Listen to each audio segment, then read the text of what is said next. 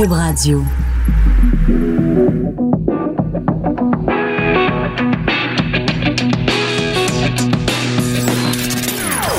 Des opinions bien à elle. Sophie Durocher. Son franc-parler ne laisse personne indifférent.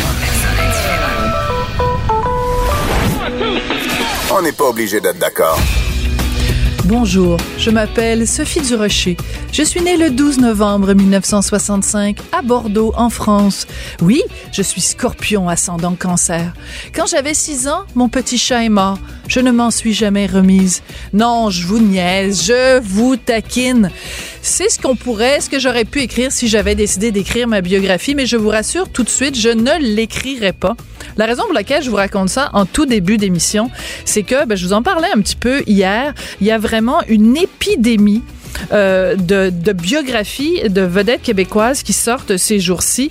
Euh, un collègue du journal en a fait une recension. Écoutez, Debbie Lynch White, Maë Paiement, Étienne Boulay, Michel Courtemanche, Annie Brocoli, Monique Miller, Marcel Sabourin, Béatrice Picard, Hugo Girard, Guylaine Tanguay, Claude Mégo Lemieux, euh, Robbie Johnson, Jean Chrétien, Alain Chény, Colette Roy-Laroche, Denise Bombardier, Jean-François Baril et j'en passe et des meilleurs. Ah oui, il y a Olivier Primo aussi. Alors, il y en a beaucoup. Hier, je vous posais la question, est-ce qu'il y en a trop? Il me semble qu'il devrait y avoir un moratoire. Là, euh, n'en jetez plus, la cour est pleine. On va en parler aujourd'hui avec euh, un collègue qui s'appelle Hugo Meunier, il est directeur des contenus chez Québécois. Et Hugo, toi, il y a quelques années, tu t'es intéressé vraiment à ce phénomène des vedettes québécoises et des biographies des vedettes québécoises. Et tu as même écrit un livre qui s'intitule Infiltrer Hugo Meunier, enquête sur la vie des vedettes québécoises. Pourquoi est-ce qu'il s'en publie autant au Québec? Pourquoi ça se vend? Qu'est-ce qu'on va chercher dans ces livres-là? Ben, grande question. En fait, je suis content que le phénomène ne s'essouffle pas. Ça prouve mon point. Et euh, grosso modo, mon point de départ, je voyais, j'étais témoin de toutes ces sorties de bio-là, puis je, je voyais qu'il y avait un phénomène. Puis en sondant un peu les gens de mon entourage, euh, tout le monde était d'avis que oui, il y a un phénomène depuis quelques années. Ça existe depuis toujours. Il y a des vieilles bio, mais il y a, il y a vraiment un, un, essor de ce type de euh, livre-là. Et moi, mon point de départ, c'était si Autrefois, il fallait avoir une notoriété pour se raconter. J'ai l'impression que c'est exactement le contraire qui se passe. Donc, il faut qu'on se raconte pour avoir une notoriété. C'est très bien dit. Et dans la liste que, que tu as égrenée tout à l'heure, bon, ben, il n'y a pas beaucoup de monde là-dedans que, que selon moi, puis c'est, c'est sans condescendance pour ces gens-là, qui ont beaucoup, beaucoup, beaucoup de vécu, à part peut-être Jean Chrétien qui a un parcours... Euh, puis Denise Bombardier. Puis Denise Bombardier, évidemment, mais sinon, Debbie Lynch, c'est, c'est, c'est une bonne comédienne, une, elle, elle, elle, mais il me semble qu'elle est en train de se bâtir et pas... Euh, de, déjà se raconter, je trouve ça euh, fa fascinant comme phénomène. Mais en même temps, ce que Debbie Lynch White te raconterait, si elle était là, j'imagine, elle dirait, ben, c'est pas vraiment une biographie Ouais. en tant que telle. C'est des livres, des réflexions sur ma vie personnelle, l'homosexualité, etc. Plein de, bon, le, le, le, le, le surpoids, etc. Toutes sortes de questions qui l'intéressent.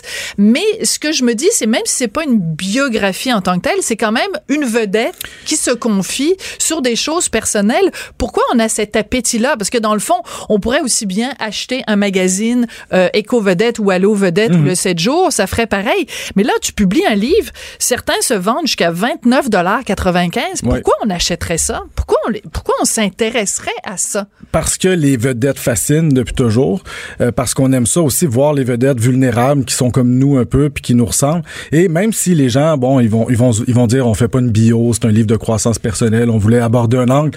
Ne soyons pas dupes. Ces gens-là se vendent. On a leur, leur visage. Ici, j'ai le livre entre les mains de Maé, en gros plan, très bien photographié. Euh, ces gens-là se vendent et c'est un peu euh, c'est- c'est- ce, ce phénomène-là. Il faut pas euh, non plus être dupe d'une autre chose, c'est que l'industrie du livre, c'est une business, même si euh, c'est- romantique, la littérature et tout.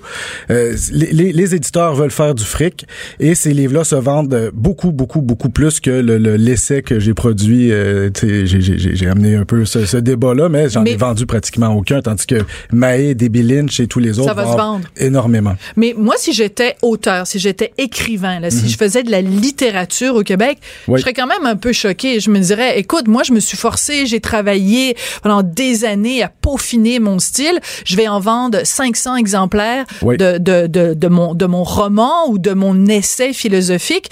Pendant ce temps-là, euh, une biographie plus ou moins bien écrites parce que j'en ai feuilleté quand même plusieurs. C'est pas de la grande littérature. Ça, on a l'impression que ça a été écrit un petit peu sur le coin de la table.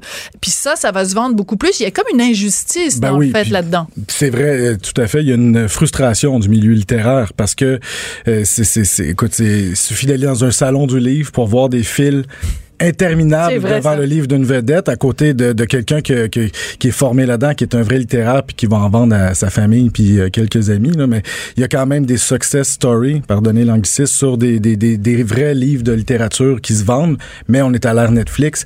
Euh, le milieu littéraire en, en subit les contre-coups et les éditeurs ont pas le choix. Puis leur défense est de dire, ben on va publier My Paiement, on va publier euh, des Bill Lynch White. L'argent qu'on va faire avec ça, ça va nous permettre de financer mm. des projets un peu plus risqués littéraires de gens moins connus, comme par exemple, tu sais, j'aime bien moi David Goudreau, mhm. euh, qui était euh, inconnu, ou euh, Stéphane Dompierre à une autre époque, étaient des gens qui étaient pas connus, qu'on a quand même, à qui on a fait confiance, puis probablement que ces livres-là supportent ces, ces risques-là. Ouais, mais je regarde par exemple il y a quelques années euh, quand Jeannette Bertrand a écrit euh, sa biographie. Écoute, ça s'est vendu des milliers et des milliers et des milliers d'exemplaires, mais en même temps, écoute, Jeannette c'est quelqu'un qui a un corpus, c'est quelqu'un qui, je veux dire, c'est c'est c'est quelqu'un qui a déniaisé le Québec. Donc on, on on faisait pas juste lire l'histoire de sa vie, mais on profitait aussi du regard que ben quelqu'un qui a du recul peut avoir sur sa vie. Moi, je pense qu'il devrait y avoir un âge oui. limite. Tu sais, je veux dire, en image, si t'as moins de 35 ans, mettons, là, c'est une vie avant d'écrire ta vie là. Je trouve ça comme tu sais dire j'écris ma biographie tu sais. Olivier Primo j'ai rien contre lui mais tu sais le Beach Club puis une télé-réalité à TVA je veux dire euh, attends deux secondes là ben, avant de me raconter ta vie. faut voir à qui ça s'adresse aussi mais j'adore ton euh, ton exemple de, de Jeannette Bertrand qui a contribué à sortir le Québec de la noirceur. Absolument. Et ce qui est ironique c'est que Jeannette Bertrand il a fallu tordre un bras pour publier ce livre là elle, elle, a refusé hmm. tellement longtemps et il y a une éditrice quand même euh, qui, qui l'a pas lâché. ouais. et, qui a finalement obtenu de l'avoir, mais il y avait des conditions et tout ça. Elle refusait. Pour elle, elle se voyait pas comme finie, puis elle pensait que quand tu écris une bio, tu commences à être un peu sur le déclin, ce qui est un peu euh, la réalité, pas de tous les gens qu'on a nommés tantôt, mm-hmm. mais il y a beaucoup de gens qui sont un peu has-been, puis là qui veulent écrire leur bio pour se redonner, pour se remettre dans l'œil, euh, peut-être dans, dans l'œil des médias, puis ressusciter un peu médiatiquement. Il y en a qui le font. Moi, je l'ai observé dans mon livre, des gens mm-hmm. qu'on voyait, qu'on entendait plus ou moins parler, puis tout d'un coup, boum, bio. Mais souvent, c'est un espèce de, de, de, guide qui promène dans le désert des, des, des, des, des grandes conférences. Puis, pour être conférencier, ça te prend un livre. Fait que les gens écrivent un livre un peu sur un coin de table, puis ils se disent, bon, ben, vous allez lire mon livre, ils vendent leur livre, ils font des conférences. Ça, c'est à la mode. Oui. Alors, il y, a quelque chose qu'il faut absolument aborder parce que, bon, on peut pas mettre toutes les biographies sur le, sur le même pied. Il y a des gens qui ont des choses intéressantes à partager. Le gros défaut des biographies, c'est les bouts insignifiant sur la vie de tous les jours. Puis tu te rappelleras sûrement, et les gens qui nous écoutent sûrement s'en souviennent, à une époque, à Montréal et à Québec, il y avait ce qu'on appelle les cabarets biodégradables. Alors, c'est des comédiens qui prenaient des biographies écrites par des videttes et qui lisaient des passages insignifiants. Alors, c'est facile. Tu sais, c'est comme Guy Nantel, il fait des vox pop, ben, il garde que les mauvaises réponses. Bon, tu peux prendre une biographie qui fait 400 pages, il y a sûrement des bouts intéressants, mais c'est tellement plus drôle de prendre les bouts insignifiant, mais en même temps, tu te dis comment ça fait qu'il y a un éditeur qui a laissé passer ça? Oui, puis comment l'auteur, si on, présume que c'est la personne qui a écrit réellement son livre, ce qui n'est pas le cas, mais ça, c'est une autre histoire, mais mettons, la, personne qui accepte de, se livrer mm-hmm. comme ça, comment on explique ce manque d'introspection-là pour penser que ça va intéresser les gens? Ben oui! Euh, tu sais, les biodégradables, il y avait des histoires d'horreur, là, tu sais, de, de, comédiennes euh, qui avaient des lavements euh, intestinaux dans des toilettes, mais c'était raconté. Mais comment il n'y a pas une personne dans un entourage quelconque qui a levé un drapeau en disant Hey, tu t'en vas raconter ça? Je me rappelle dans la biographie de Jacques Boulanger, il racontait à un moment donné, il y avait tout un passage, tu te rappelles, où il racontait qu'il se rasait, puis il racontait quel genre de rasoir il aimait, puis c'est vraiment. Puis tu te dis, ben, je veux dire, raconte-moi ta vie de comédien, ta vie d'animateur, raconte-moi des anecdotes sur l'un, sur l'autre. C'est viens me chercher, mais mm. parle-moi pas de tes lavements intestinaux ou de bon Celui qui avait amené ça ici, les euh, cabarets biodégradables, qui s'appelle Didier Morissonneau. Ouais. Euh, lui, il me racontait son, sa, sa pièce d'anthologie de, de carrière. C'était Hein? le livre de Jacques Boulanger qui, qui l'avait fait triper. Et Jacques Boulanger racontait, lui, il dictait c'est, c'est, quand, il écrivait son texte, donc, euh, c'est Jacques Boulanger, hein, c'est quelqu'un, Ouais. c'est, une grande personne. Donc, il dictait son, son livre à voix haute pendant que les gens prenaient des notes. Ben Oui, oui. voyons donc. Oui. C'est vraiment particulier. Alors on veut, je veux, je veux prévenir nos auditeurs et auditrices. On fait ça en toute gentillesse. C'est Oui. plein de bienveillance et c'est plein d'amour. Mais on a décidé, Hugo et moi, de euh, recréer un petit peu ces cabarets biodégradables. Alors on a choisi au hasard deux euh, biographies qui sortent euh, ces jours-ci. Moi j'ai choisi l'iceberg ou comment je suis devenu Hugo Girard de Hugo Girard. Et toi tu as choisi Maë Paiement. Oui, depuis que Maë a allaité glamourement, moi, j'ai, un attachement pour elle, donc je vais, euh, je vais, je vais y livrer une tranche de vie. Alors, euh, ben vas-y. Puis euh, donc ça, la, la, la, la biographie de Maë Paiement s'intitule Le tourbillon de la vie, Le tourbillon de la vie. ce qui est peut-être un clin d'œil à Jeanne Moreau ou pas. Peut-être pas, mais... Qui sait? Qui sait? Bon. Je remonte mes lunettes sur mon nez et je pars après Philippe. J'ai réussi à lui couper les ongles de trois doigts, mais il s'est mis à gigoter partout. Avec lui aussi, la coupe des ongles, c'est une activité intermittente. Après chaque doigt, c'est 20 minutes de course. Au moins, j'ai fini les mains de Gabriel. Ses ongles sont petits comme des petites têtes d'épingle. Pour les deux grands aussi, c'est un travail de précision. Ça prend de la concentration. Il faut pas couper trop court. Il faut pas en laisser trop long. Ils peuvent graffiner. Des saletés peuvent se glisser en dessous. Et les saletés en Ça, dessous. Oui, oui. Moses. Et je tiens à préciser pour nos auditeurs que ça dure à peu près pendant quatre pages sur euh, les soins apportés Mais aux ongles de ses touche un point. On parle quand même peu d'ongles. Quand est-ce qu'on aborde ces, ces thématiques-là? Donc, euh, À quand, dans ta prochaine biographie, peut-être euh, la, ta période d'ongles incarnés? Je me souviens, c'était très douloureux, Hugo. le tome 2 achève. Alors moi, je lis euh, Hugo Girard, donc euh, l'iceberg, comment je suis devenu Hugo Girard? Et on est rendu à la page 113, donc il commence ainsi. Vous devez maintenant vous douter que je n'aime pas échouer et que j'ai de la difficulté à accepter que je puisse me tromper. Pourtant, ça m'est arrivé et ça m'arrive encore. En plus, j'ai un défaut. Celui qui va dans l'expression on a le défaut de ses qualités. J'ai une méchante tête de cochon. Mes genoux ne plient pas vraiment et c'était le cas bien avant que je m'arrache un tendon rotulien.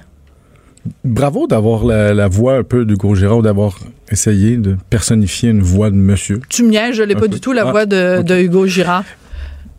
Mais Oui. pour Hugo Girard, à, à- à la défense du livre d'Hugo Girard, il est écrit, les propos sont recueillis par une journaliste. Et Oui. là, je fais une distinction. Sonia Sarfati, que, j'- Oui. que j'aime beaucoup en, en plus.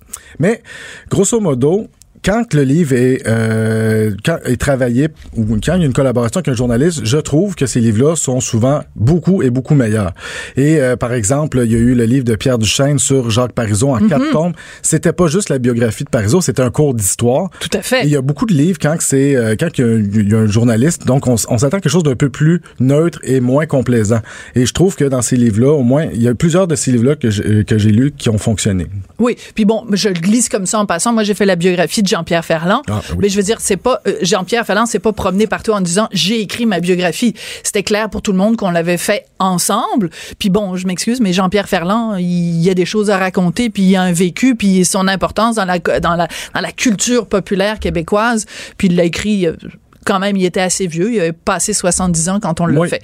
Fermeture de la parenthèse. Écoute, est-ce que je peux lire un autre extrait de Hugo? Parce que finalement, maintenant euh, que tu me dis que j'ai- la voix d'Hugo Girard, je Un me peu. sens comme inspirée. Go. Puis surtout, je veux lire la page 188. Je parlais récemment avec un ami que j'avais perdu de vue depuis deux ans. C'était le fun. Enfin, je ne sais pas si c'était vraiment le fun pour lui, parce que je lui dis les vraies affaires. Et parfois, ce n'est pas ce que les gens veulent entendre. Mais en général, c'est ça qu'on a avec moi. Hugo Girard, le pas de filtre. Ah ben c'est lui qui se proclame comme envoyé, ça. Ah ben oui, non non, c'est c'est- Tu sais, c'est comme, euh, euh, c'est quasiment Cyrano de Bergerac. À la fin de l'envoi, je touche, là. Tu sais, c'est comme, c'est, c'est, c'est, fort. Oui oui, c'est affirmé aussi. C'est affirmé. Euh, Il y a ce phénomène dont on parlait, toi puis moi, avant d'aller en onde, Hugo. Aujourd'hui, la, la, jeune génération, la plus jeune génération, on a libéré leur euh, leur euh, leur, leur moyen d'expression. Tu sais, à l'école, on leur dit ben c'est pas tellement important les fautes d'orthographe. L'important c'est que tu t'exprimes. Sur Facebook, on s'exprime. Sur Twitter, on s'exprime. J'ai l'impression que c'est un petit peu le phénomène de ces biographies-là de gens très jeunes. C'est un petit peu une extension de ce phénomène-là. Tu sais, tu fais un statut Facebook, t'as 8000 likes. Ben là, tu te dis ben là c'est bon ce que j'écris. Moi écrire un livre. Clairement. Puis c'est vraiment oui, c'est il y a un phénomène présentement sur Olivier Primo, c'est des jeunes, c'est des gens dans la vingtaine. Il y avait Noémie Dufresne qui avait écrit un livre qui s'appelle Un like à la fois. C'est une Instagrammeuse. Elle avait 20 ans, elle a sorti son livre. Ces gens-là sont tellement dans, tu sais, c'est un miroir déformant notre, notre, notre, vie virtuelle euh, sur les réseaux sociaux. Ces gens-là sont tellement habitués de se faire encenser, de se faire trouver bon puis extraordinaire, qu'ils en sont venus à croire tout ça. Et euh, de, de donc ils, ils, ils, se racontent avec aucun filtre. Et les éditeurs, bon, mais moi c'est un peu ça ma critique, c'est que les éditeurs, faut arrêter de les voir comme des gens euh, merveilleux, euh, qui, qui tiennent salon la fin de semaine. C'est des gens qui veulent faire du fric et c'est quelque chose qui peut être payant pour eux. Mais en même temps, les éditeurs ne font pas leur travail parce que tu peux recevoir un manuscrit ou un tapuscrit euh, de 300 pages, puis couper là-dedans, puis ramener ça à 150 parce qu'il y a des parties insignifiantes où les gens rentrent dans trop, dans trop de détails. Aussi, tu peux dire non. Quand il y a une vedette de télé-réalité, il y a quelques années, il y avait une vedette. Moi, je me souviens plus de leur prénom. Ben, c'est toujours en A. Oui. C'est comme Monica, Elisabetta. C'est toujours en A. C'est pas mal ça, oui. C'est okay. Elisabetta, mais. Bon, appelons-la Rebecca. Mettons. OK, mettons, il y a Rebecca, il y a plusieurs années, elle avait il a publié, c'est ça, elle, ses mémoires, alors que c'était bon, une vedette de télé-réalité. Je pense que c'était Big Brother ou je, je, sais plus lequel. Love Story. Oui. Oui, c'était son expérience là-dedans, puis sa vie aussi. Puis moi, je l'ai lu, ce, ce livre-là. Il y avait aussi des, des racines italiennes et elle déclarait qu'elle était née en souriant. Ça, c'est quand même fort. Parce que, tu sais, la vie, c'est pas facile, mais, quand tu nais en souriant, ça veut dire que tu es, sous de bons auspices. Non, mais si tu nais en souriant, déjà, tout le reste va bien. Ben, ça va bien. C'est la, la, voie du succès est pavée. À quand la biographie de Kathleen? Ben, je sais pas si ça va si bien que ça, euh, Kathleen. Ben, ça allait bien avant, mais là, je sais pas si elle va bien aujourd'hui. Oui, oui. J'avais essayé de la rejoindre à un moment donné pour d'autres choses, puis elle avait refusé. Je pense qu'elle a refait sa vie euh, loin de, de, de, de, son ancienne vie de rockstar. Mais il faut dire aussi, je m'excuse, je veux pas dire aucune méchanceté sur Kathleen. Non à l'époque de Piment Fort. Ils l'ont détruite et c'était vraiment, c'est la, la, marge a été largement dépassée. Donc, c'est pour ça que laissons-la tranquille. C'est exactement pour ça que j'avais essayé de la rejoindre d'ailleurs pour euh, à cause du retour de Piment Fort. Puis elle avait pas voulu, elle a dit ah, j'en ai, fait mon deuil, je passe à d'autres choses. Alors, je tiens à le dire en toute amitié pour Maïe Paiement et pour Hugo Girard, on s'est un petit peu, on a un petit peu cassé de sucre sur votre dos, mais le reste de vos biographies sont quand même, tu sais, elle a fondé une entreprise, Maë, elle réussit très bien. Donc, ces passages-là sont sûrement des enseignements qui peuvent être intéressants et donner le goût justement à des femmes de se lancer en affaires. Mais quatre pages sur le coupage donc des enfants, c'est peut-être un petit peu trop d'informations. De toute façon, on ne pourra jamais faire pire qu'il euh, y a eu un livre qui a été non non officielle un peu. Euh, c'était une biographie truquée de l'ex-conjointe d'Éric Lapointe. Oui. Très ça c'était ça c'était la ligne nationale de quelque chose d'épouvantable. Et il y avait un passage là-dedans que je, je, je, veux partager avec toi parce que dans le fond elle aime trop évidemment, c'était ça le titre, c'était ces femmes qui cette femme, la femme qui la aimait femme trop. qui aime trop, ouais, quelque chose comme ça, j'en avais parlé dans le journal. Oui, vas-y. Et elle a dit que dans le mot problème, il y a le mot aime, problème. Ça c'était une de ses chutes. Moi, ça va, ça me resté. oui, je sais. Je vais aller me faire tatouer ça tout à l'heure. Non, mais c'est beau. Ah, oui. mais je, depuis le temps, depuis le début de l'émission, je me dis, il faut que je trouve quelque chose d'original pour euh, ma plaque d'immatriculation. Ah ben. Tu sais, j'aimerais ça payer comme euh, 125 dollars pour avoir une plaque d'immatriculation personnalisée. Mais donc ça, je vais régler le problème. J'ai pas encore décidé ce qu'il y avait à l'arrière, mais à l'avant, je pourrais écrire ça. Problème. Dans problème, il y a M. Il y a M. Ou je pourrais l'écrire juste proble avec apostrophe. Non, mais ah, problème. Les gens vont Proble M. Ouais. Hey, c'est bon. On fait un beau duo tous les deux, Hugo. On n'est pas pire. Merci beaucoup d'être venu nous lire du Maé Paiement et euh, merci beaucoup aussi d'avoir euh, contribué à nous éclairer sur euh, le phénomène des, des, des biographies de vedettes. À votre service. Merci beaucoup. Quelle vedette? Donne-moi juste une vedette québécoise qui n'a pas encore écrit sa biographie et qui devrait le faire. Tu sais, quelqu'un là, qui a vraiment eu une vie... Richard Desjardins. Ah, ben là, ce serait intéressant, par contre. Je, je, lirais ça. Richard Desjardins. Roy Dupuis, il fera jamais ça. C'est pas son genre, mais tu sais, en, en, même temps, Roy Dupuis, c'est un acteur Non, mais il faudrait qu'il écrive une biographie puis qu'on comprenne juste une phrase sur deux parce qu'il marmonne des fois comme comédien. Ouais. Fait qu'il faudrait qu'il fasse une biographie qui ressemble à comment il parle. Fait qu'il marmonnerait dans sa biographie. Ouais.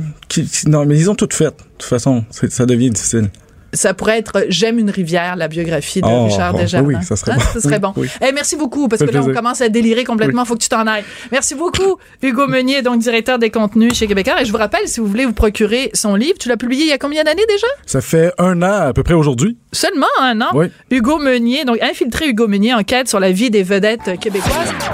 Chroniqueuse et blogueuse au Journal de Montréal. Sophie Durocher. On n'est pas obligé d'être d'accord. L'autre jour, en lisant le journal, j'ai failli avoir une crise cardiaque. Je lisais un texte qui s'intitule N'achetez pas du pot avec une carte de crédit. C'était signé Stéphane Desjardins. Euh, c'est pas parce que je m'inquiétais d'avoir acheté du pot avec une carte de crédit. C'est quand dans ce texte, euh, euh, Stéphane Desjardins disait que si on avait à un moment donné acheté avec un courtage à escompte, une agence de courtage à escompte, euh, des actions d'une compagnie qui œuvre dans le domaine du cannabis, que ça pourrait nous créer des problèmes aux États-Unis. Stéphane Desjardins est en ligne. Bonjour Stéphane. Bonjour. Vous m'avez, vous avez failli me donner une crise cardiaque parce que moi, je pensais que c'était parfaitement légal et correct de d'investir dans des dans des compagnies qui faisaient à l'époque du pot euh, thérapeutique, du pot médical.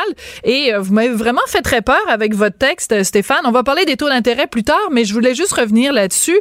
Euh, est-ce que c'est vraiment si problématique que ça d'avoir à un moment donné dans notre vie, investi dans une compagnie euh, de, cannabis thérapeutique? Ben, en tant que tel, non. Hein. Euh, il faut quand même pas être paranoïaque à ce point. Euh, puis, bon, vous investirez dans des stocks pharmaceutiques, ça, ça soignera votre crise cardiaque. Oui. vous avez bien raison. c'est certain que, honnêtement, ce que je, mon, mon, message était assez clair, c'est que les États-Unis ont le pouvoir, à cause de, du Patriot Act, de fouiller dans les bases de données de sociétés américaines, peu importe où les bases de données mhm. sont situées. Par exemple, si celle de votre courtier à escompte est située aux États-Unis ou euh, si elle est située au Canada, mais c'est une euh, société américaine qui fait euh, qui héberge les données, ben le gouvernement peut aller piger, fouiller allègrement euh, ça écœure le pote aux États-Unis. Euh, le pote, euh, ça, ça, écœure les dirigeants américains. L'entourage de Donald Trump est très conservateur. Hmm. Ils sont anti-potes. C'est les États-Unis qui ont inventé la guerre à la drogue. ils vivent un virage conservateur. Alors, il faut s'attendre à ce que la décision du Canada de légaliser le cannabis, ça les écœure encore plus. Hmm. Mais en même temps, mais en même temps, ils ont le Colorado, puis ils ont d'autres États aussi. Donc c'est comme euh, ils, ont une sorte de de, d'écœurantite, mais à géométrie variable. Donc euh, s'il y a des gens qui arrivent du Canada, ça leur pose problème. Mais euh, eux-mêmes, il y a un État au complet où c'est où c'est légalisé le pot. Ben oui, euh, puis euh, on peut acheter du pot médicinal un peu partout aux États-Unis, mais euh, ça demeure une offense fédérale. Hmm. Alors, par exemple, si vous travaillez pour la Société québécoise de, du cannabis, ben dites-les pas quand vous passez à la frontière, parce que selon les douaniers américains, selon la douane américaine, vous êtes un dealer de pot. C'est pas compliqué que ça. Et selon la loi, si vous achetez des, du pot, euh, des actions de pot, vous, vous participez euh, à la, la, le marché noir international de la drogue. C'est comme ça. Il y a euh, des, des, investisseurs israéliens qui passaient par New York pour s'intéresser pour, pour investir dans des fournisseurs de, de, de marijuana pour le Canada. pour les, ils ont été retournés en Israël par les douaniers américains. Vous passez pas ah! chez nous. Alors, ouais, la prochaine fois, ils prendront un vol direct pour Montréal. Ben euh, oui. Canada, Incroyable. Mais, c'est parce que je comprends que euh, on, veuille faire attention à qui rentre aux États-Unis, mais si moi, euh, jeune mère de, ben jeune, pas si jeune que ça, mère de famille de 53 ans, qui, qui, a déjà investi il y a quelques oui, non, mais quand même.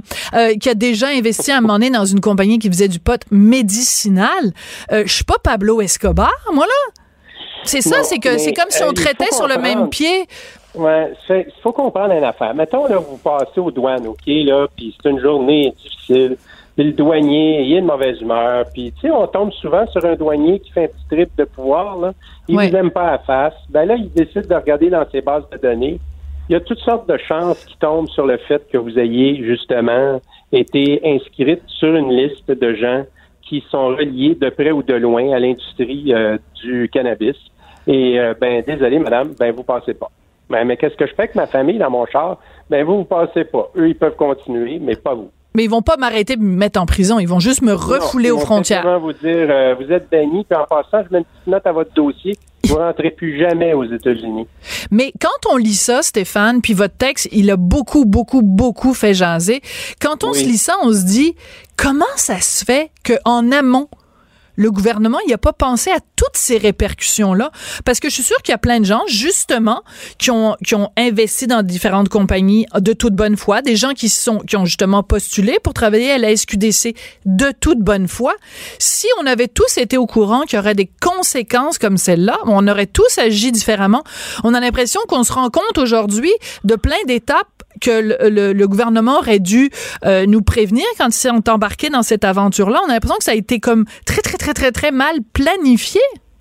Ben, moi, je pense que c'est lié à la période actuelle euh, de, de- de l'histoire humaine où on est très naïf Ouais. vis-à-vis euh, Big Brother. Par exemple, je vais vous donner un exemple niaiseux, OK? Vous et moi, là, on met souvent sur Facebook, moi je le fais plus, là, mais on, on met sur Facebook le nom de notre compositeur préféré, le nom de nos enfants, le nom de notre chien, etc. Ben, il y a des il y a des, des systèmes euh, informatiques qui euh, passent au travers de ça, qui font des recoupements et qui arrivent à trouver le mot de passe de votre compte de banque ou des choses comme ça. Ah! Voilà. Oui. Alors, on est dans une situation où ils Ouais. peuvent hacker euh, votre accès à Apple ou whatever. Là. Alors, s'ils sont capables de faire ça, pourquoi on n'a pas pensé justement à, à la possibilité que une puissance étrangère comme les États-Unis euh, puisse, euh, parce qu'ils ne gênent pas là. Non. Si vous pensez qu'ils le font pas là, ils le font, puis ils le font allègrement. Incroyable. Vous dire une affaire, là, ils peuvent surveiller vos déplacements avec OnStar dans votre voiture. là. Fait qu'ils le font, ils se gênent pas pour le faire. Ils ont la capacité de le faire et ils le font. Incroyable. Mais c'est très inquiétant, puis je vous remercie parce que autant vous avez failli me, me, me donner une petite crise cardiaque, autant c'était des informations qu'on doit avoir. Moi, je pense dans la vie, il faut, faut, faut être lucide, puis il faut être euh, conscient des, des dangers qui nous guettent. Alors, merci d'avoir alerté euh, la, la, la, la conscience de tout le monde, d'avoir réveillé la conscience de tout le monde avec, euh, avec euh, ce, ce texte-là où vous parliez aussi de, des dangers. Donc, si on achète du pot avec une carte de crédit. Stéphane, il y a un autre sujet dont je voulais vous parler aujourd'hui parce que l'heure est grave. La Banque du Canada a augmenté son taux directeur euh, hier 1,75 maintenant et on peut se dire bon ben il y a beaucoup de gens on est on est beaucoup euh, au Québec à avoir euh, très peu de littératie financière, c'est-à-dire que de la même façon qu'il y a beaucoup de gens qui sont des analphabètes fonctionnels, il y a beaucoup d'analphabètes financiers au Québec. Donc on se dit bon ben c'est juste un chiffre, c'est la Banque du Canada, quel impact ça a sur moi? Ça a un impact énorme pour les consommateurs euh, et ça fait un peu peur parce qu'au Québec on est un peuple qui est très endetté. Euh, il y a beaucoup de gens qui vivent d'une paye à l'autre et le moindre petit changement dans les taux d'intérêt peut euh, ben, créer beaucoup d'angoisse chez les gens qui vivent justement à la petite semaine. Oui, oui. Au Canada, là, c'est reconnu depuis à peu près cinq ou six ans. Un Canadien sur trois vit d'une paye à l'autre. Ça veut dire qu'ils n'ont pas assez d'argent pour faire face à une crise de moins de 150, 200 dollars. Au Québec, on est un petit peu mieux. C'est une personne sur quatre. Fait qu'on est Bon. bon. là, on est meilleur que la moyenne. Bon, ben pour Mais, une fois euh, qu'on peut se a- péter les bretelles. Ouais, ouais, oui, hein, on va se faire. oui, oui, on, va se- on va se faire. Tu sais, c'est bon de, se- de se dire qu'on est bon. Mais en même temps, euh, il faut quand même tenir compte du fait qu'il y a un paquet de monde là, qui vivent d'une paye à l'autre. Puis euh, n'oublions pas non plus que l'endettement des ménages, c'est 160. Le taux d'endettement des ménages, c'est 169 Oui. Ça veut dire qu'on doit une pièce et 69 pour chaque pièce qu'on gagne. là. Puis ça, Ah, c'est en moyenne. C'est une moyenne. Non, mais ça veut dire aussi, Stéphane, on sait ce que c'est une moyenne. Ça veut dire qu'il y a des gens, c'est moins, mais il y a des gens, c'est plus. Alors imaginez quelqu'un Ouais. qui mettons, Ouais, un tôt d'endettement de 200% il doit 2 dollars Ouais. sur chaque dollar qui rentre. Il faut relativiser ces choses-là, si je peux me permettre le néologisme. C'est-à-dire que, bon, c'est bien, c'est sûr qu'on a des dettes, Mais il y a des bonnes dettes, il y a des mauvaises dettes. Là, le prix des maisons a augmenté. Fait qu'évidemment, l'endettement lié à l'hypothèque ou les condos sont augmentés. Mais il y a quand même beaucoup de gens qui ont des, de la mauvaise dette, du genre euh, dette de carte de crédit, euh, dette de marge de crédit pour des bébelles comme, euh, je sais pas moi, cinéma maison que tu n'aurais pas dû acheter. Oui, l'écran placement. Puis on, on aime ça, nous autres, dépenser, hein? on remplace notre iPhone à chaque année. Euh, bon, en tout cas, vous voyez ce que je veux dire? Oui, oui, puis il y a toujours le phénomène, le bon vieux phénomène du voisin gonflable, c'est-à-dire qu'on ah regarde notre voisin, notre voisine, on se dit, ah ben, coudon, eux, ils ont deux autos, Minou, comment ça se fait que nous, on en a juste une? Euh, ben ben le, voisin d'à côté est parti dans le sud, euh, comment ça se fait que nous, on est juste allé voir ta, ah. la belle-mère à Québec? Vais vous en compter une bonne. Moi, sur ma rue, là, je suis, j'habite pas, je suis sur l'île de Montréal, mais sur ma rue, là, j'ai deux voisins qui vivent ensemble dans la même maison, qui, qui voyagent chacun dans leur voiture, qui n'ont pas d'enfants, puis leur bureau est à un coin de rue de, de, de, oui, euh, au centre-ville de Montréal. Donc, ils pourraient faire du, du covoiturage, Stéphane, c'est ça que vous nous dites? Puis, puis, on est à quelques minutes de la station de métro en plus. Ça va plus vite en métro, je l'ai fait. Donc, ça vous donne un peu la force. Mais pour revenir au taux d'intérêt, oui, ça peut avoir un impact parce que, évidemment, quand, euh, mettons, vous avez, euh, je sais pas moi, euh, 360 000 pièces à payer là, sur votre, euh, votre condo, mm. OK? mettons, votre taux là, de votre banque, c'est 4 puis c'est amorti sur 25 ans. Votre paiement mensuel, je l'ai calculé, c'est 1893,67. Ben, le taux d'un quart de point là, de la Banque du Canada d'avant hier ou d'hier, ben, le paiement passe à 1942,78. Fait que ça fait 50 pièces de différence à peu près. Vous allez me dire, 50 pièces, pas gros. Mais moi, je connais des gens là autour de moi qui 50 pièces là, c'est épouvantable. Ben oui. là, on parle d'une hypothèque de 300, 000. Là. Il y a des gens qui ont des hypothèques bien plus élevées que ça. Là. On s'entend-tu? Oui, mais Stéphane, euh, moi, il y a un autre phénomène dont je veux absolument vous parler, OK? Parce que là, vous nous parlez d'hypothèques, justement, sur des montants de 350 000. Moi, je trouve... Euh, très souvent, puis je pense pas qu'il va arriver ce qui est arrivé aux États-Unis avec la bulle euh, immobilière, les subprimes et tout ça. Mais quand j'entends des gens qui disent que euh, ils ont été obligés de payer la la, la pénalité là, de la SCHL parce qu'ils avaient euh, seulement 5% de mise de fonds à mettre sur une maison, puis dans ce temps-là, on est obligé de payer une pénalité pour assurer finalement une partie de notre hypothèque. J'espère que je perds pas trop les gens avec des chiffres, mais on, comment se fait-il qu'aujourd'hui il y a des gens qui sont qui décident d'acheter une maison en ayant seulement 5 de la valeur de la maison. On a, on a fait croire à plein de gens que l'accès à la propriété, c'était le nirvana, c'était le nec plus ultra. Peut-être que ces gens-là seraient mieux financièrement de louer. Pourquoi on vend ce rêve de l'accès à l'immobilier? Ces gens-là vont se retrouver pris à la gorge? Ben, c'est assez simple pour bien des gens. Une maison, c'est une épargne forcée. Hein? Euh, ils n'ont pas la discipline pour être capable de dire je t'ai loyer, puis euh, je mets, euh, mettons, je, reçois 500 pièces de paye par semaine, j'en mets 50 ou 100 pièces de côté. Et les gens sont simplement pas capables ou sont pas capables simplement parce qu'ils n'ont pas la volonté. Il y en a qui sont tout simplement enterrés dans, dans, dans, dans des obligations financières. C'est tout à fait compréhensible. Hein?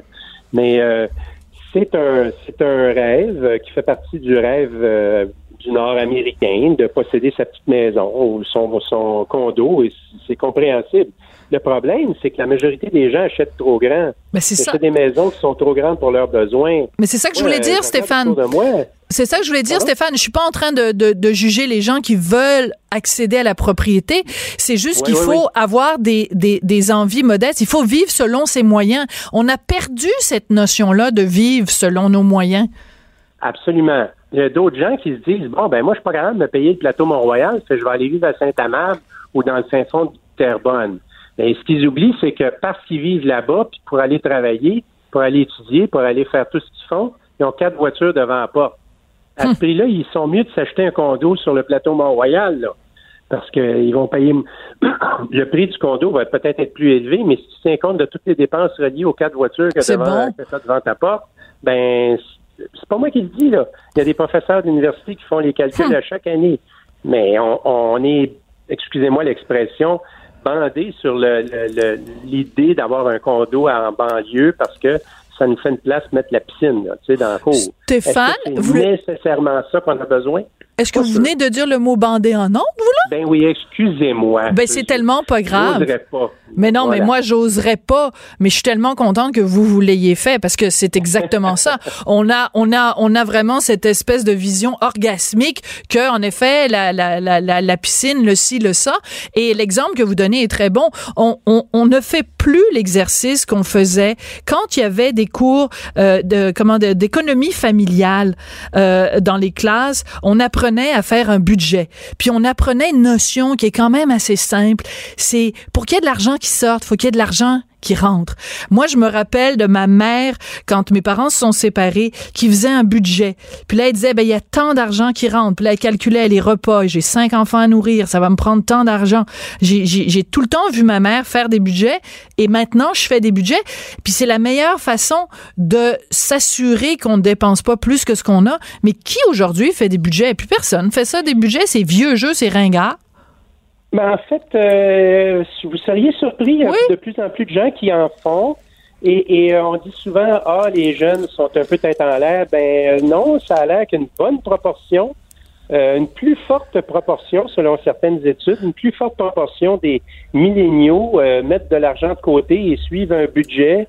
Bon, ben, ils vont le suivre sur leur sur leur téléphone, mais regarde, c'est bien de suivre là que d'ailleurs, qu'ailleurs, ben mais au moins ils suivent là, tu sais. Alors oui, il y a une plus, mais c'est certain, c'est certain qu'on a remplacé la religion par la consommation. Ça, c'est, c'est, très clair. Moi, toutes les fois que je passe devant les promenades, les galeries de, de la, la, la, la, cathédrale, la promenade de la cathédrale, comment ils, c'est à côté, ah, devant la maison. Euh, ben sur Sainte-Catherine, là? Oui, c'est oui, à Montréal. Mais ça peut être les galeries de la capitale à Québec, là. Oui, ça, oui. Non, non, la cathédrale à Montréal. Excusez-moi pour les gens de Québec, je donne un exemple très euh, montréalo-centrique, là, mais. Je vous aime quand euh, même. Concrètement, euh, c'est que je me souviens, moi, de la construction de ça. C'est qu'il y a un centre d'achat en dessous d'une cathédrale. C'est vrai. Alors, j'avais un de mes amis qui me disait, ben, vous êtes en train de remplacer une religion par une autre, hein? C'est tout à fait vrai. Je comprends pourquoi vous parliez de cette euh, galerie marchande en particulier. Vous avez tout à fait raison. C'est construit en dessous d'une cathédrale sur la rue Sainte-Catherine à Montréal. Vous avez tout à fait raison, euh, Stéphane. Écoutez, ça a été un plaisir de vous parler. J'aimerais ça qu'on se reparle comme ça régulièrement pour parler euh, de finances personnelles, que vous nous donniez vos bons conseils. Ben, ça me fait plaisir. On va, on va vous appeler euh, Stéphane Boudjouet des Jardins. Vous vous souvenez, euh, c'est, c'est euh, voyons, c'est le, l'humoriste, c'est Sol qui disait ça. Il disait des bouts de jouets au lieu de dire des budgets. ben, faut bien s'amuser un peu, hein, même quand c'est sérieux. Même quand c'est triste. Alors, merci beaucoup, Stéphane Desjardins, donc chroniqueur consommation au Journal de Montréal, Journal de Québec. Alors, rappelez-vous son conseil, hein, achetez pas du pot avec une carte de crédit parce que les Américains vont aller fouiller dans vos comptes puis ils vont voir puis là, vous allez être considéré aussi dangereux que Pablo Escobar. Sa dernière chronique fait jaser? Écoutez pourquoi. De 14 à 15. On n'est pas obligé d'être d'accord. Cube Radio. Quand je pense à ma retraite, je me dis que j'aimerais bien habiter dans une grande maison avec tous mes amis plutôt que d'habiter dans une vraie maison de retraite. Alors, il y aurait Denise Bombardier qui préparerait des plats pour tout le monde, des tourtières ou des pâtés chinois. Puis il y aurait Mathieu Bock côté quelque part dans un coin qui euh, se mettrait constamment à chanter des chansons, à répondre. Il les connaît toutes, puis il est vraiment très bon. Alors ça, c'est mon idée d'une maison de retraite idéale avec que des gens que je connais. On se mettrait tous ensemble. Ce serait un petit peu le, le chez nous des, des, des chroniqueurs du Journal de Montréal. Mais cette notion-là de vieillir entre amis plutôt que d'aller dans une vraie maison de retraite, c'est un concept qui existe déjà au Danemark. Et je me posais la question, est-ce que c'est le genre de modèle qu'on pourrait importer ici au Québec? Alors, pour en discuter, euh, j'ai au bout de la ligne le docteur David Lucier, qui est gériatre à l'Institut universitaire de gériatrie de Montréal. Bonjour, docteur Lucier. Bonjour, Madame Durocher. Alors, est-ce que c'est le genre de modèle qu'on pourrait importer au Québec ou est-ce que c'est vraiment, encore une fois, euh, une innovation dans les pays nordiques? Eux, ils l'ont l'affaire en éducation pour prendre soin des personnes âgées. Ils ont des modèles différents où les gens se réunissent entre amis pour faire des maisons de retraite.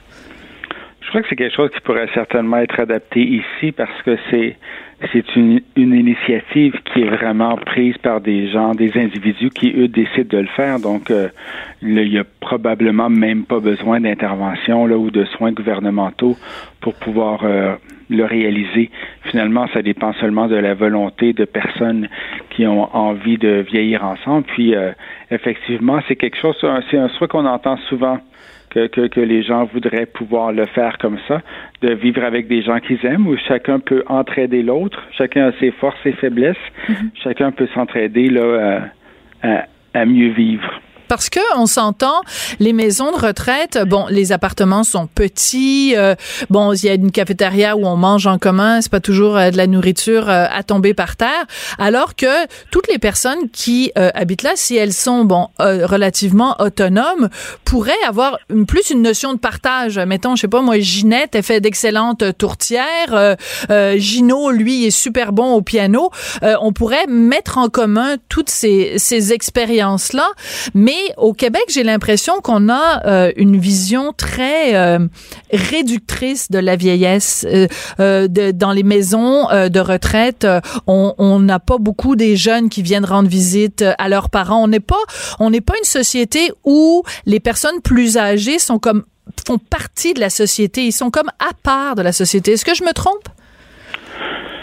Je crois que c'est difficile de généraliser parce qu'il y a quand même des gens plus âgés qui demeurent très actifs dans la société. Et puis le fait d'être dans une, euh, une, résidence pour personnes âgées, là, ça ne veut pas dire qu'on s'exclut de la société non plus. Euh, c'est les gens peuvent quand même continuer à, à avoir une vie sociale euh, active et, euh, et, remplie parce qu'ils sont pas évidemment confinés dans ce lieu physique-là. Mm-hmm. Donc je suis pas sûr, je suis pas certain qu'on les qu'on les exclut vraiment ou qu'on les laisse un peu euh, à l'écart de la société, je crois qu'ils peuvent quand même être euh, très actifs. Maintenant, ça n'empêche pas qu'on peut préférer vivre avec des gens qu'on connaît et qu'on aime plutôt que de vivre avec des étrangers. Ce qu'on voit souvent dans ces modèles-là, par contre, c'est que ça va bien quand ça va bien.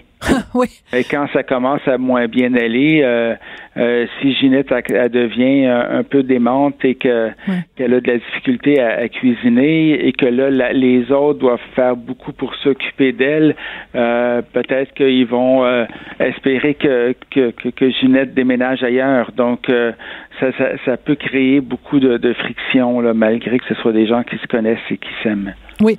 Donc, le modèle danois, on appelle ça un modèle de cohabitation, donc différentes personnes qui cohabitent et qui mettent des ressources en commun.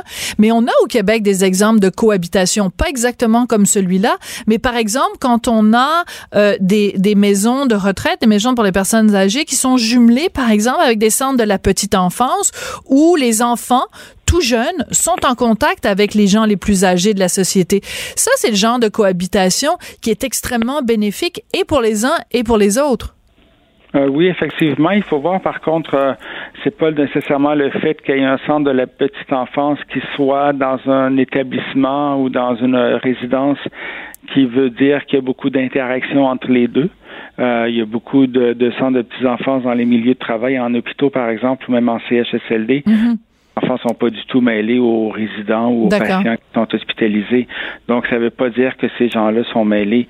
Je crois que le, le peut-être qu'un modèle qui est intéressant, c'est ce qu'on voit entre autres à, Trois-Rivières où il y a des résidences pour personnes âgées ou même des gens qui se mettent ensemble et là, ils offrent un logement gratuit à un étudiant. Ouais pourra y aller et faire quelques petits travaux, ne serait-ce qu'une présence pour ces gens-là, euh, en échange d'un loyer réduit ou d'un loyer gratuit. Ça, c'est un modèle qui peut être intéressant. Je crois que le plus important, c'est de donner euh, le choix aux, gens de choisir le modèle qui leur convient le mieux et le modèle que que eux aimeraient avoir comme euh, comme lieu de résidence quand ils vont devenir plus vieux? Oui. Euh, Docteur Lucier, je vous ai évidemment au, bout de la ligne. Vous êtes gériatre euh, et je peux pas m'empêcher de vous demander, à la lumière évidemment du fait que depuis euh, un petit peu plus d'une semaine maintenant, euh, euh, le cannabis a été légalisé pour les personnes âgées. Quels peuvent être les bénéfices, pas nécessairement d'en fumer, mais les huiles ou vaporiser. Est-ce qu'il peut y avoir des bénéfices pour quelqu'un qui est plus âgé et qui souffre de toutes sortes de, de, de petits bobos ou de moyens bobos? Est-ce qu'il peut y avoir, en effet, des, des, bénéfices? Est-ce que dans les maisons de retraite, euh, ça, ça, va devenir courant, par exemple, de voir euh, du cannabis circuler dans les chambres? Je crois que ça l'est probablement déjà assez courant. Ah oui? Euh, parce que l'utilisation médicale du cannabis est permise depuis très très très longtemps. Donc euh, c'est quelque chose qu'on donc on voyait déjà beaucoup. Euh, la façon d'accéder au cannabis médical avait été modifiée par le gouvernement conservateur il y a quelques années, ce qui avait encore augmenté, je crois, l'utilisation du cannabis médical. C'est certain que là, depuis la semaine passée, moi, ma spécialité, c'est la douleur chronique. Euh, donc, j'en entends beaucoup, beaucoup, beaucoup parler. Là, c'est presque seulement de ça que j'entends parler.